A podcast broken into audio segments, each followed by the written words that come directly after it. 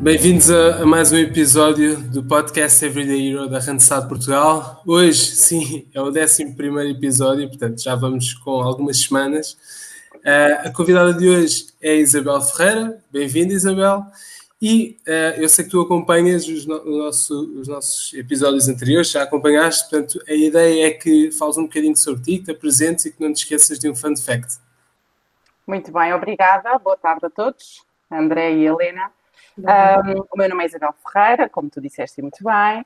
Um, a minha experiência um, atingiu um marco dos 10 anos de trabalho este ano e sempre muito ligada à área do, do recrutamento. Estou há 5 anos na, na Randstad, uh, sempre ligada ao recrutamento de perfis de comercial e marketing. E, entretanto, recentemente fiz uma mudança profissional dentro da Randstad e estou como business developer para as áreas também de recrutamento, que nós chamamos professionals, e que também e a outra área de HR solutions, que engloba tudo o que seja assessment, desenvolvimento, outplacement. Como fun fact, olha, posso dizer que sim, volta e meia vou escrevendo umas páginas soltas, escrevo umas histórias, escrevo uns poemas, assim quando estou inspirada. Muito bem, olha, muitos parabéns uh, pelos 10 anos. Fico contente também de ter trabalhado contigo em algum, durante esse período. Trabalhámos, trabalhámos na, na, mesma equipa. Bem, ficando aqui um bocadinho no tema de hoje, é, é um tema muito curioso porque faz, faz lembrar aqui uma música super famosa dos The Clash, que é Should I Stay or Should I Go? Uh, mais relacionado, como é óbvio, para a mudança de emprego. Um, ficando aqui neste, no tema de hoje, portanto, uh, queria questionar qual é que é a tua opinião sobre estes dois lados. Portanto, should I stay or should I go? E se calhar uh, focando neste momento todo associado à pandemia. Ok. Então, relativamente aqui a esta questão da pandemia, obviamente é um tema sempre a ter em consideração, mas temos de pensar também que é uma situação temporária. E mesmo nestas situações de crise e outras crises que nós passámos anteriormente, não uma pandémica desta, destas, nestas condições, um, continuam a existir oportunidades. E naturalmente é importante nós definirmos os nossos objetivos, seja pessoais, seja profissionais, e perceber se efetivamente nos faz sentido manter-nos na empresa, se essa empresa onde nós trabalhamos tem essas opções e essas mudanças profissionais que nós procuramos, ou se efetivamente no mercado poderão existir aqui uh, outras oportunidades. E falando em mercado, claramente é muito importante nós analisarmos cirurgicamente o mercado de trabalho. Ainda para mais, como falaste, na questão do Covid.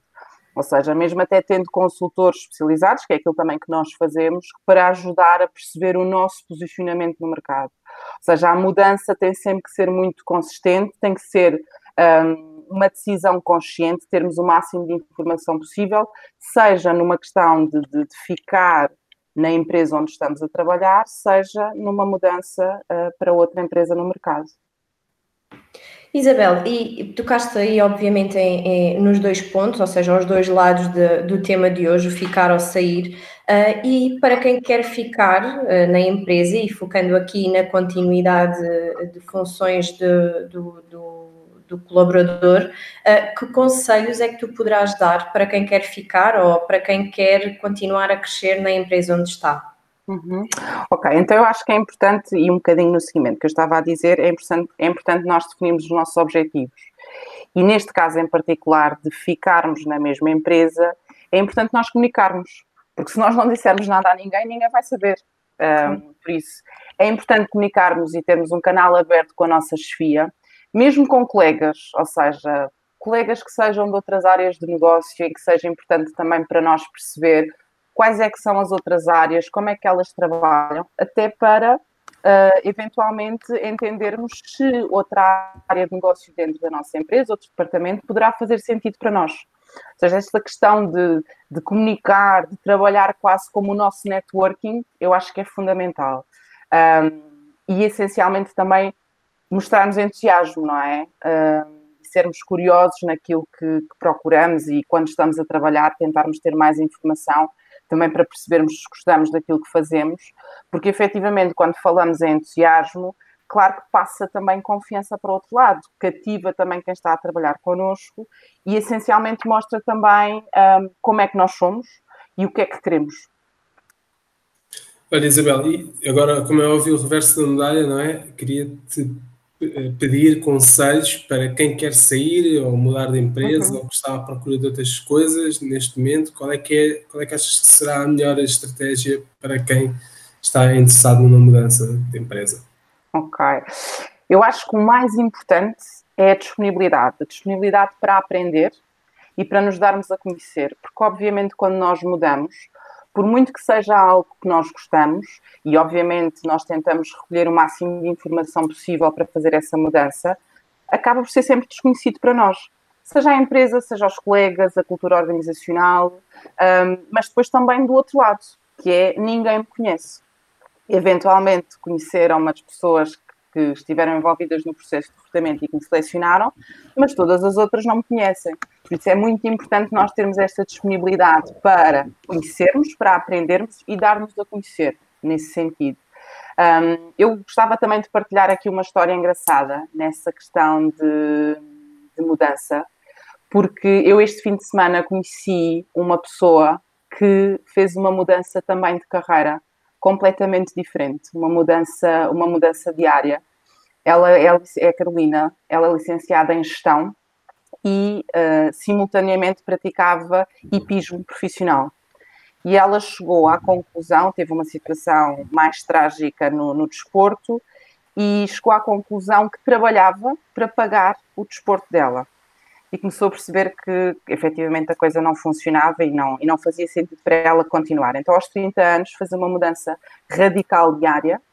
Ela trabalhava, uh, trabalhou numa consultora, depois estava no departamento financeiro e foi estudar. E estudou uh, mais uh, um curso mais ligado à interpretação, para teatro, cinema. Ou seja, isto para dizer que a mudança de área, a mudança de empresa, pode acontecer mais cedo ou mais tarde na nossa carreira como pode não acontecer, ou seja, é mesmo aquilo que nos faz sentido um, em determinado momento e aquilo que nos dá prazer.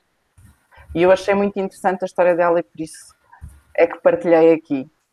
Sim, sem dúvida que acaba por ser o ficar ou o sair, acaba por ser aqui uh, uma, entre aspas, dualidade de sentimentos para quem tem que tomar esta decisão e, e, na continuidade da partilha que tu fizeste, Isabel, eu, por exemplo, a nível pessoal também tenho um, um amigo meu uh, que aos 40 e pouco ano, poucos anos um, deixou uh, de lado por completo a área da construção civil, era engenheiro civil, uh, e uh, este meu amigo teve a coragem ou, ou, a certeza de que naquele momento fazia todo o sentido a mudança radical de área, ou seja, ele mudou de um setor de construção civil, engenharia civil, para a área da restauração. Sim, eu por acaso acho estes temas extremamente interessantes, porque se, se repararmos bem, nós quando terminamos o ensino secundário, temos para aí 16, 17, 18 anos, temos de tomar uma decisão super importante da nossa vida, que é ou, ou ir trabalhar e seguir por alguma profissão que, que, que, gostamos, ou focar numa área de estudos que naquela altura nós achamos que, que é aquilo que gostamos. E sem dúvida alguma que estes vossos dois exemplos são muito interessantes de pessoas que uh, estudaram outras coisas, que trabalharam naquilo que naquele momento fazia sentido para, para eles. Um, mas a paixão uh, por algo fez com que tivessem também a humildade de dar alguns passos atrás e, e aprender mais, não é, sobre o tema que, que gostavam e, e, e, a mudarem completamente de área e a terem, e a terem o sucesso que, que, que estão a ter atualmente. Pronto, Isabel, e se calhar focando aqui neste, nestes casos, não é? Um, e pensando em pessoas que nos estão a ouvir e também querem uh, a planear algo deste estilo, uh, como é que achas que, que, de, que eles devem, que conselhos dás a essas pessoas para terem uma mudança de, de com sucesso na, na, área profissional? Eu acho que nós já falámos aqui sobre alguns pontos e a Helena falou aqui num ponto que eu acho muito interessante, que é a coragem. E mesmo aquilo que tu estavas a falar quando nós terminamos o secundário, e vamos escolher um curso, ou até mesmo quando terminamos a faculdade. Às vezes não temos muita noção daquilo que procuramos, ou melhor, não temos noção daquilo que gostaríamos de fazer uh, e até nem nos conhecemos muito bem nesse, nesse sentido. Por isso, eu acho que nesta questão da mudança é muito importante nós fazermos aqui um trabalho de autoconhecimento, percebermos efetivamente aquilo que nos motiva, aquilo que nós gostamos. Um, e como a Helena estava a dizer, o amigo dela acabou por aliar aqui uma paixão muito grande dele à parte profissional. Um, e a questão da coragem, porque às vezes nós temos tanta pressão sobre nós próprios, mas também por parte da sociedade. Eu acho que é muito importante nós relativizarmos e tirarmos aqui este, este peso um, desta pressão, porque depois também vamos estar sempre a sofrer por antecipação. Não é? Um, a questão da formação também que a Helena falou há pouco, ou seja, acho que é importante nós também nos instruirmos e se fizermos então uma mudança um, ainda maior, independentemente de ser algo daquilo que nós gostamos de fazer, acho que é importante nós termos aqui alguma formação mais direcionada um, para conhecermos melhor a área, para nos conhecermos a nós próprios, perceber também se, hum, se nos enquadramos, se achamos que temos competências para, para isso, porque efetivamente na mudança a mudança tem sempre que trazer algo uh, positivo, não é? Há sempre algo que fica para trás, e tu há pouco, André, estavas a dizer a questão da humildade e às vezes dar passos atrás para fazermos essa mudança. E obviamente, quando existe uma decisão, é, é sempre algo que fica para trás, mas o que nos traz, o retorno que nos traz, tem sempre que ser muito maior e tem que ser sempre positivo. E como se costuma dizer, se fizeres algo que gostas e que te dê prazer, nunca vais trabalhar um único dia na vida.